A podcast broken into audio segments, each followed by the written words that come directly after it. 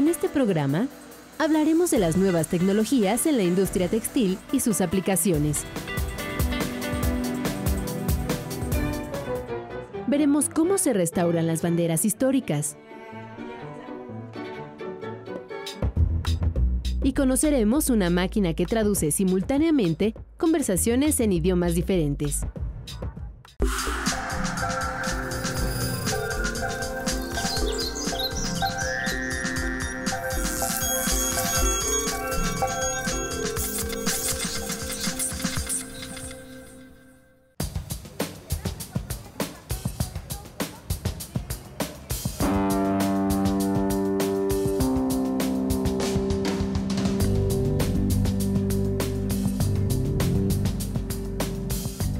Hola, ¿qué tal? Bienvenidos a Factor Ciencia. Yo soy Emilio Saldaña y el día de hoy me encuentro visitando la Escuela Superior de Ingeniería Textil del Instituto Politécnico Nacional.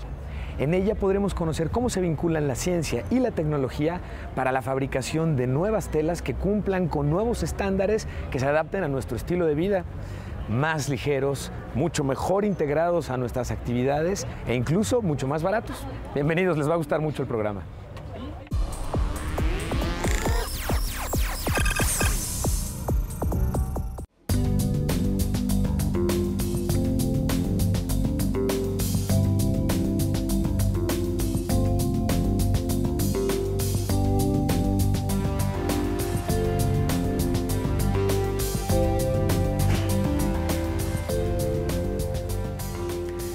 Arqueológicos refieren el grado de desarrollo textil alcanzado en América por las culturas prehispánicas. Con base en fibras naturales como el ixtle, maguey, chichicastle y palma, además del algodón, plumas de ave o pelo de conejo, elaboraban gran variedad de tejidos para usos múltiples, particularmente para prendas de vestir. Los conquistadores españoles elogiaron estos diseños y la innovación textil que tenían, que obedecían a un gran colorido correspondiente a distintos estratos sociales muy bien organizados. Esta prenda de vestir es testimonio de las tecnologías prehispánicas para elaborar ropa y sus conocimientos sobre las fibras y pigmentos naturales. Desde la época prehispánica, entre 3 y 5 mil años, ya había un desarrollo tecnológico impresionante que permitió que se hicieran textiles de una gran riqueza. Los pueblos prehispánicos ya contaban con su tecnología para la fabricación de hilo. Se trataba de un objeto llamado malacate que se usaba para hilar. Este instrumento, a partir de un mástil y un contrapeso aplicando la fuerza de torsión y presión, permite obtener un hilo. ¿Qué fibras había en la época prehispánica? El ixle, el algodón, el pelo de conejo, las plumas, el, eh, uno que se llama isote, que es un tipo de palma que tiene una fibra muy sedosa, muchos agaves. Este instrumento, llamado telar de cintura, un invento prehispánico, tiene los mismos principios que los telares modernos más sofisticados.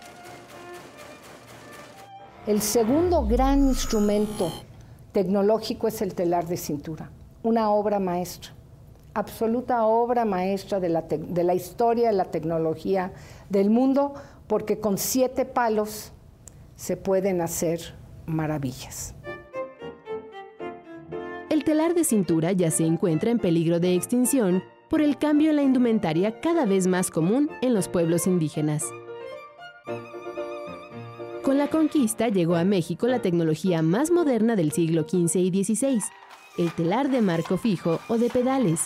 Esta herramienta permitía hacer telas más anchas y mucho más largas. Los conquistadores trajeron al Nuevo Mundo nuevos materiales para hacer prendas de vestir como la lana y la seda, las cuentas de vidrio y la chaquira. Además, introdujeron nuevas técnicas para la fabricación de ropa con piezas unidas, ya que en el mundo prehispánico la ropa se confeccionaba en una sola pieza. Se conjugan en la época prehispánica tintes naturales, habían importantísimos tintes naturales. El más importante que se volvió casi con valor de oro fue la grana cochinilla, que es un rojo, los rojos son los más difíciles de conseguir en el mundo. Las culturas prehispánicas tenían un sólido conocimiento de las plantas que proporcionaban distintos colores a los textiles y los usaban para conseguir prendas coloridas que maravillaron a los conquistadores.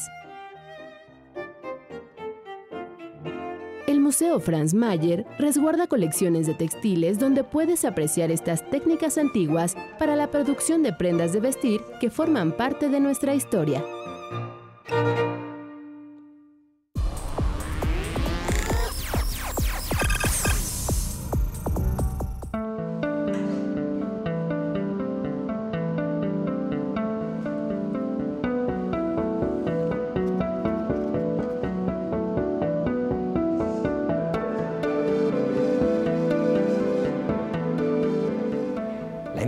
Textil es una de las actividades económicas más importantes a nivel mundial.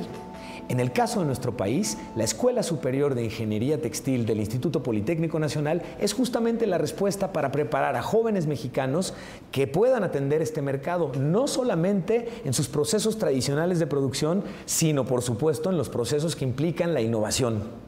En este caso estamos en estos momentos en el laboratorio de microscopía aquí en la Escuela Superior de Ingeniería Textil del Politécnico Nacional. Y parte de lo que se puede llevar a cabo en este laboratorio es la identificación de fibras a través de observarlas en un microscopio, realizando ya sea un corte transversal de la fibra que nos permita ver su estructura, o un corte longitudinal justamente con el mismo objetivo, poder identificar un textil en particular. Y es que los avances que hoy tenemos en esta materia son verdaderamente interesantes. Tenemos, por ejemplo, textiles, fibras, por ejemplo, esta fibra de carbono que se utiliza en el revestimiento de llantas, por ejemplo, que no se prende, no se quema. Y esto, obviamente, podrás imaginar los beneficios que en términos de seguridad para operaciones de alto rendimiento, por ejemplo, llantas, puede representar.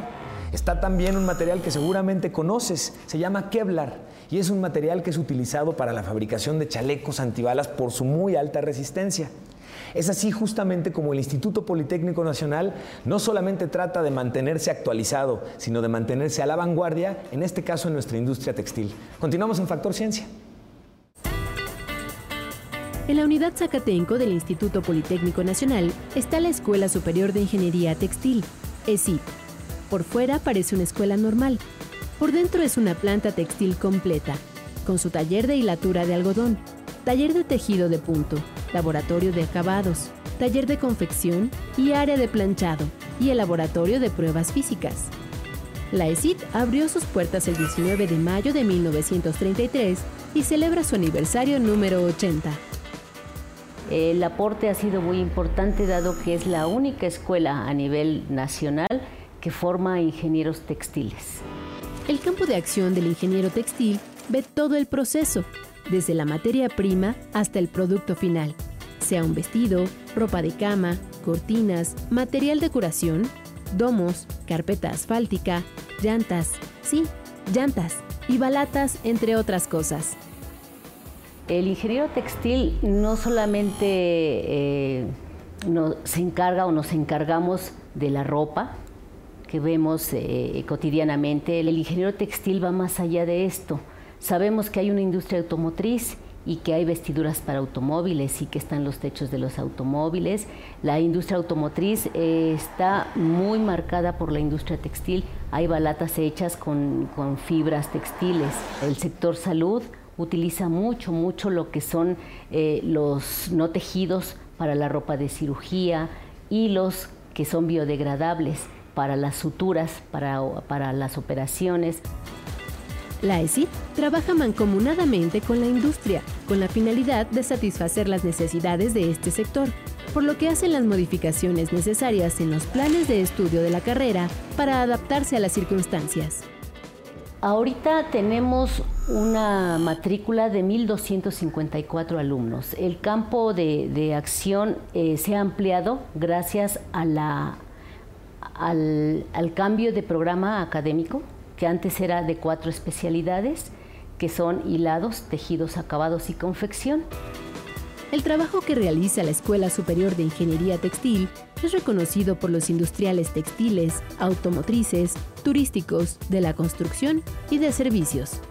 La relación con las cámaras, eh, inicio con la Cámara Nacional de la Industria del Vestido, ellos eh, nos invitan a participar en sus comités comités de, algodón, de ISO, con la Cámara Nacional de la Industria Textil, nuestra relación también es eh, en cuestión de asesorías.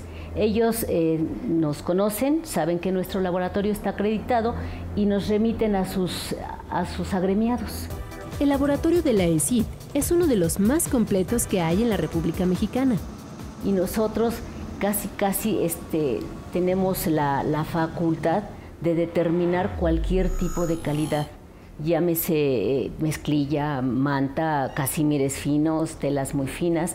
Entonces nosotros damos ese servicio a toda la República. La Escuela Superior de Ingeniería Textil también hace labor social. Trabaja con comunidades llevándoles asesoría y capacitación para mejorar su calidad de vida. En Tabasco, a partir del 1 de octubre de 2012, se implementó un programa de capacitación a un grupo de mujeres que se llama México Despierta. Eh, son mujeres que en su mayoría no sabían ni leer ni escribir. Sin embargo, eh, se les enseñó el método sencillo de, corte, de confección, de patronaje. Hicieron camisas, hicieron playeras, hicieron ya falditas escolares y tuvieron muchas de ellas, tenían ya máquinas de coser en su casa. Entonces lo único que se les dio fueron las herramientas necesarias para que estas 150 personas ya empezaran a, hacer su propio negocio.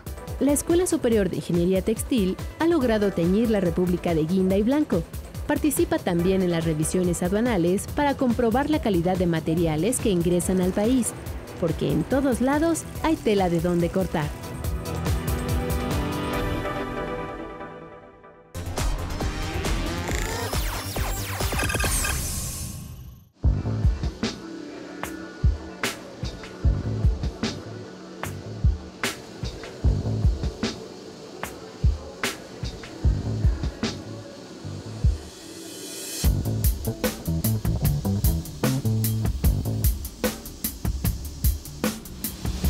Técnica al servicio de la patria. Es el lema del Instituto Politécnico Nacional. Y para cumplir con esta misión, la Escuela Superior de Ingeniería Textil, la ESIT, ofrece a la pequeña, mediana y gran industria textil infraestructura, talleres y laboratorio de ensayos textiles para impulsar su desarrollo. Este laboratorio brinda los servicios de prueba basados en normas mexicanas NMX, normas americanas AATCC y ASTM además de métodos internos para la verificación de medidas en prendas de vestir y artículos confeccionados. Los investigadores del ESIT cuentan con conocimientos de vanguardia y experiencia que aplican para contribuir a generar nuevos materiales más confortables y resistentes. El Laboratorio de Ensayos Textiles está acreditado por la entidad mexicana de acreditación AC bajo la norma NMX. Continuamos en Factor Ciencia. Les recuerdo que seguimos recibiendo sus inquietudes y sus preguntas sobre cualquier tema relacionado con ciencia y tecnología. Vamos a ver ahora una de las preguntas más interesantes que nos hicieron esta semana y escucharemos la respuesta en voz de un especialista. Yo quiero saber si hay migración de especies por el cambio climático. En relación con el cambio climático, se esperan cambios en la distribución de la vegetación, eh, los insectos, las aves, eh, buscan eh, su alimento, sus refugios asociados a tipos de vegetación que debido a cambios en la temperatura, en la precipitación, se van a desplazar o van a ser sustituidos por otros eh, grupos de, organismos. A nivel oceánico, en el mar, cambios en las presiones atmosféricas pueden afectar eh, eh, los patrones de circulación de las corrientes oceánicas y eso influye muchísimo en los patrones de desplazamiento, migraciones de organismos acuáticos. Pero es algo que como hipótesis se espera que esté en proceso de ocurrir. Hay toda una serie de cambios asociados al cambio climático. Ya no discutimos en realidad si está sucediendo la evidencia es bastante eh, eh, sólida. Eh, lo que estamos en proceso es de detectar precisamente esos cambios que puede haber en el comportamiento de animales, en la distribución de las plantas, etcétera. ¿no? Entonces, eso es algo que va a ir surgiendo en los próximos años.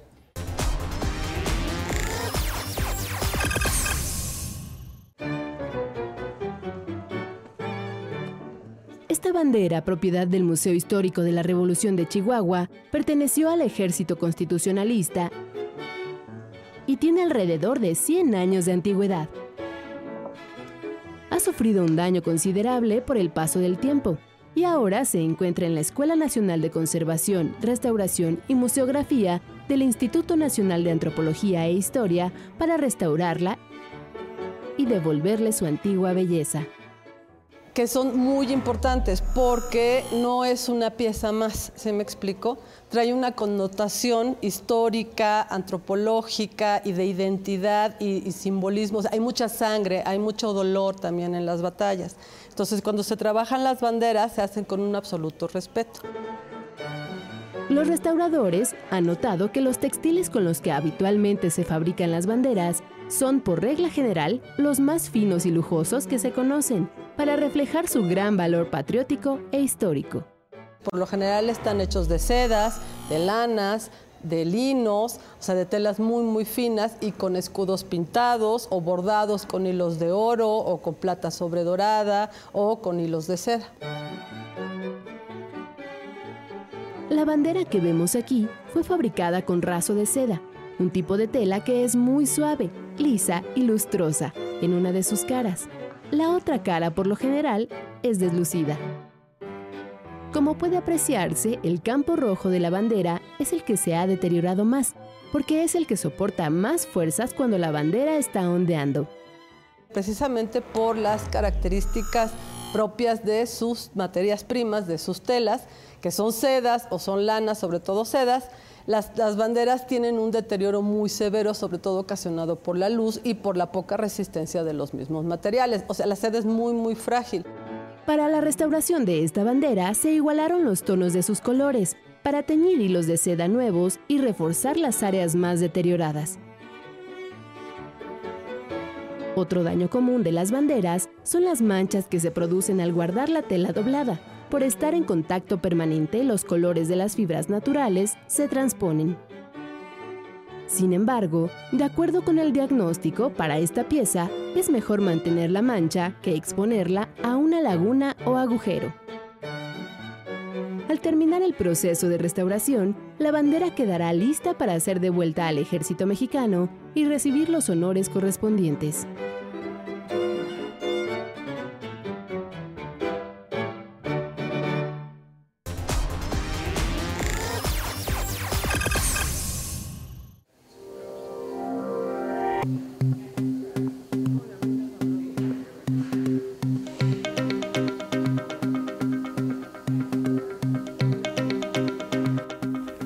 Hablar telefónicamente con gente de otro idioma, tú hablando el propio, ya no está en chino. Científicos israelíes desarrollaron un aparato que permite realizar una traducción simultánea a otro idioma a un costo 10 veces más bajo que si esta traducción fuera realizada por un ser humano. Vamos a ver. Ya no necesitas un traductor humano para saltar las barreras idiomáticas. Una máquina puede hacerlo por ti.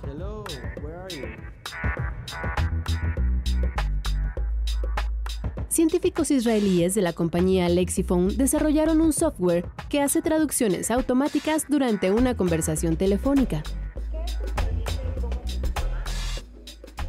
Eh, Lexiphone es, el primer em, servicio automático de traducción en el mundo em, que, permite em, hacer una conversación, una llamada de México a otro país puede llamar de Lexifon, con Lexifon a Estados Unidos, China, Alemania y todo el mundo.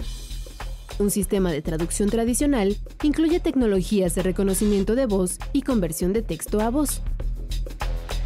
Pero este traductor integra además una plataforma telefónica y un sistema de aprendizaje que le permite al software hacer sus traducciones en un menor tiempo. Para el usuario es muy sencillo, ya que solo tiene que tomar el teléfono, fijo o celular, ingresar un código y llamar a otro país, hablando en su propio idioma y ser entendido en el idioma local. The product enables you to call any place around the world and speak in another language.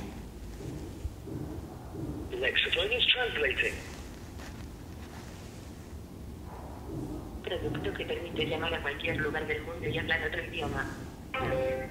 That sounds very good. Can I meet you and uh, show you my product? Sin embargo, hay mucha tecnología detrás.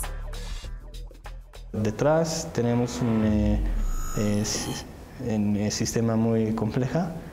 Eh, tenemos eh, sistema de optimización eh, por mejorar la precisión de, de lexicon. Es una optimización de gramática y hay muchos tipos de optimización lingüística. Hasta ahora el sistema reconoce siete idiomas con sus variantes. Tres tipos de inglés, español mexicano e ibérico, dos tipos de portugués y dos clases de francés, así como alemán, italiano y mandarín. Para cada uno de estos idiomas cuenta con la mejor plataforma de reconocimiento de voz para que la traducción sea precisa.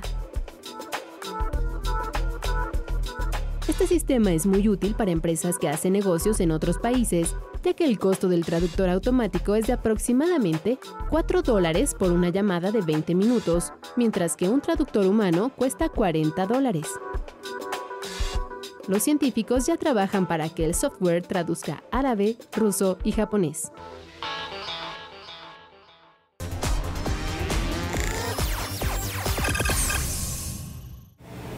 Recientemente, la comunidad tecnológica, particularmente la de Internet, sufrió una gran conmoción. El gigante tecnológico Google anunció el cierre de su producto llamado Reader. Este producto, Google Reader, te permite ver distintos sitios de noticias en una sola aplicación, de manera que puedas actualizar automáticamente al mismo tiempo distintas fuentes de información con la salida y cierre de este producto, se abre un nuevo panorama para competidores que pudieran estar interesados en este tipo de aplicaciones. Yo te voy a presentar en esta ocasión una aplicación que sustituye a Google Reader y vaya que lo sustituye de una manera magnífica. Se trata de Feedly.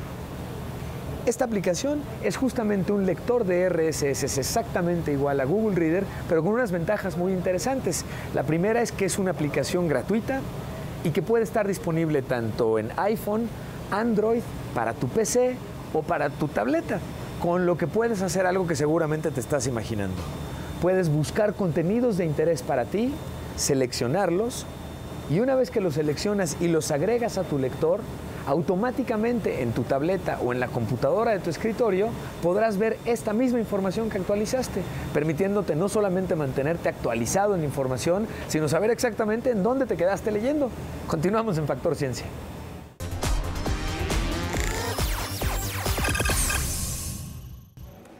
Seguimos investigando lo que ocurre en el mundo de la ciencia y la tecnología. Y sabes, te recuerdo que tú eres una parte esencial de nuestro programa. Queremos presentarte los contenidos que a ti te interesa ver. Por ello podemos contactarnos en distintas vías de comunicación. Una de ellas es Twitter, arroba Factor Ciencia nos va a permitir conversar de manera bidireccional.